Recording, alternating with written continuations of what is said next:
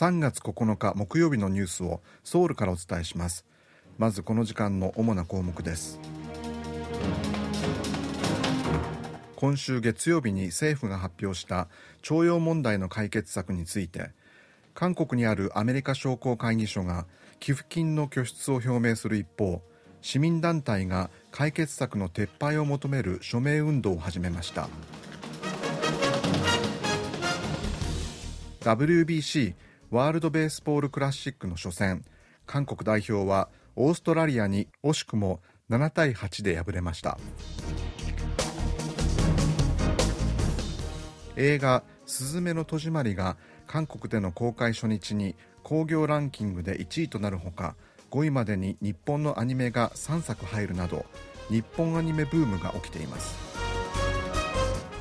今日はこうしたニュースを中心にお伝えします。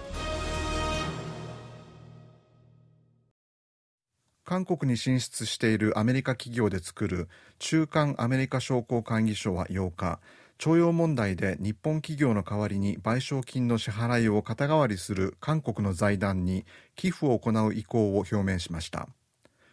中間アメリカ商工会議所のジェームス・キム会長は8日チュ・ギョンホ経済副総理兼企画財政部長官との懇談会で韓国と日本の政府が発表した歴史的合意を歓迎するとした上で行政安全部傘下の日程強制動員被害者支援財団に寄付を行う意向を表明しました。政府は今月6日徴用問題の解決策として財団が日本企業を肩代わりして賠償金を支払う方式を取ることを発表しています。政府が財団を通じた財源づくりに乗り出した中韓日関係の改善に賛同するアメリカ企業が基金への拠出の意向を示したことは日本にも少なからずプレッシャーを与えるものとみられます。一方市民団体の集まり歴史正義と平和な韓日関係のための共同行動は9日政府に徴用問題の解決策の撤回を求める署名運動を始めました。この団体は徴用被害者の権利を踏みにじり国民に拭いきれない屈辱感を与えた政府の解決策は決して受け入れられないとしてソウル中心部のカンハムン広場でおよそ1時間にわたって市民に署名を呼びかけました。署名運動はオンラインでも続けていく方針です。韓国が一時破棄を通告した韓日の G ソミア軍事情報包括保護協定の正常化について国防部が韓日関係の改善の度合いに合わせて検討する方針を明らかにしました。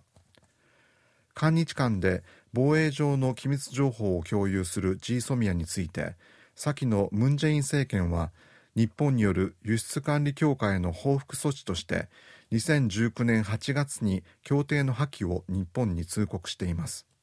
その後アメリカの要求を受け協定が執行する直前になって破棄通告の効力停止という方法で協定は維持されましたが協定を正常化するには韓国が出した破棄通告そのものを撤回すると改めて日本側に伝える必要があります。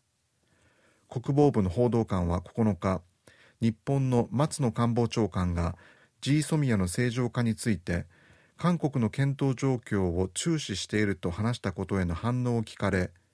G ソミアは韓日関係の進展具合に合わせて検討していくと答えました。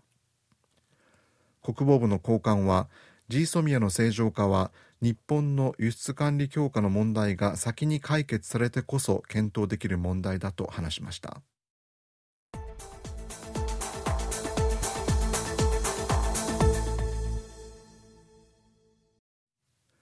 当選から1年を迎えたユン・ソンニョル大統領の国政運営について行った世論調査で前向きな評価が40.4%だったのに対して否定的な評価は55.9%に上りました。ユン大統領は去年3月9日に行われた大統領選挙で48.56%の票を獲得し最大野党共に民主党のイ・ジェミョン氏と0.73ポイントというわずかな票差で当選しました。KBS は世論調査会社の韓国リサーチに依頼して今月5日から7日まで成人男女1000人を対象にアンケート調査を行い8日その結果を発表しました。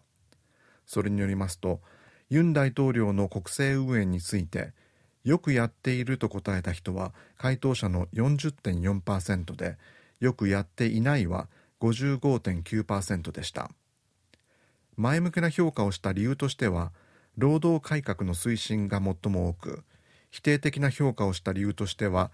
経済国民生活への対策の怠り側近中心の人事不十分な人事検証などが挙げられました。来年4月の総選挙については回答者の48.1%が今の政権を牽制するために野党に力を与えるべきだと答え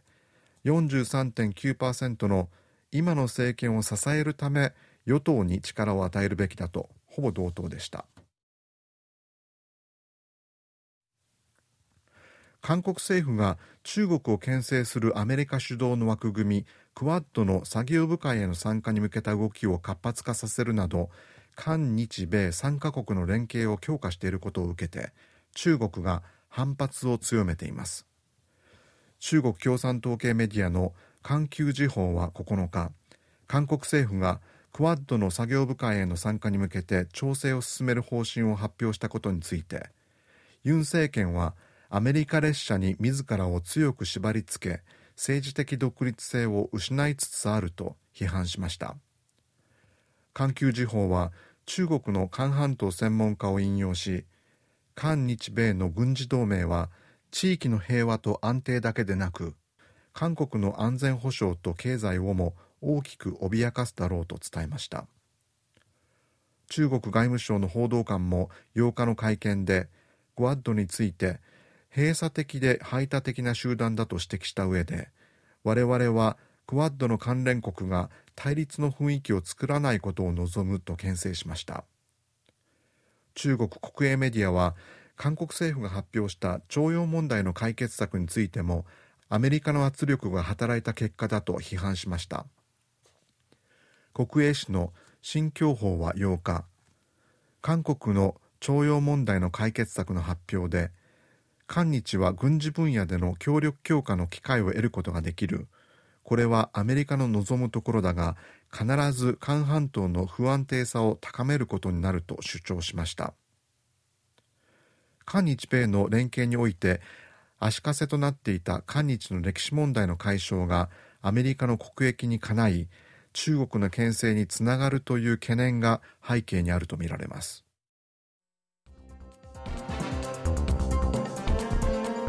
こちらは韓国ソウルからお送りしているラジオ国際放送 KBS ワールドラジオです。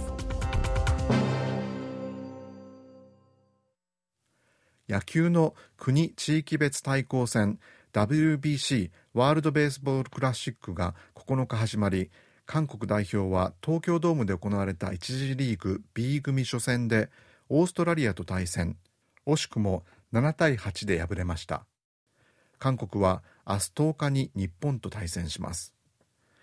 第5回となる今回の大会には合わせて20チームが参加し B 組は韓国日本中国のほかにオーストラリアチェコが出場。上位2チームが準々決勝で A 組上位と対戦します。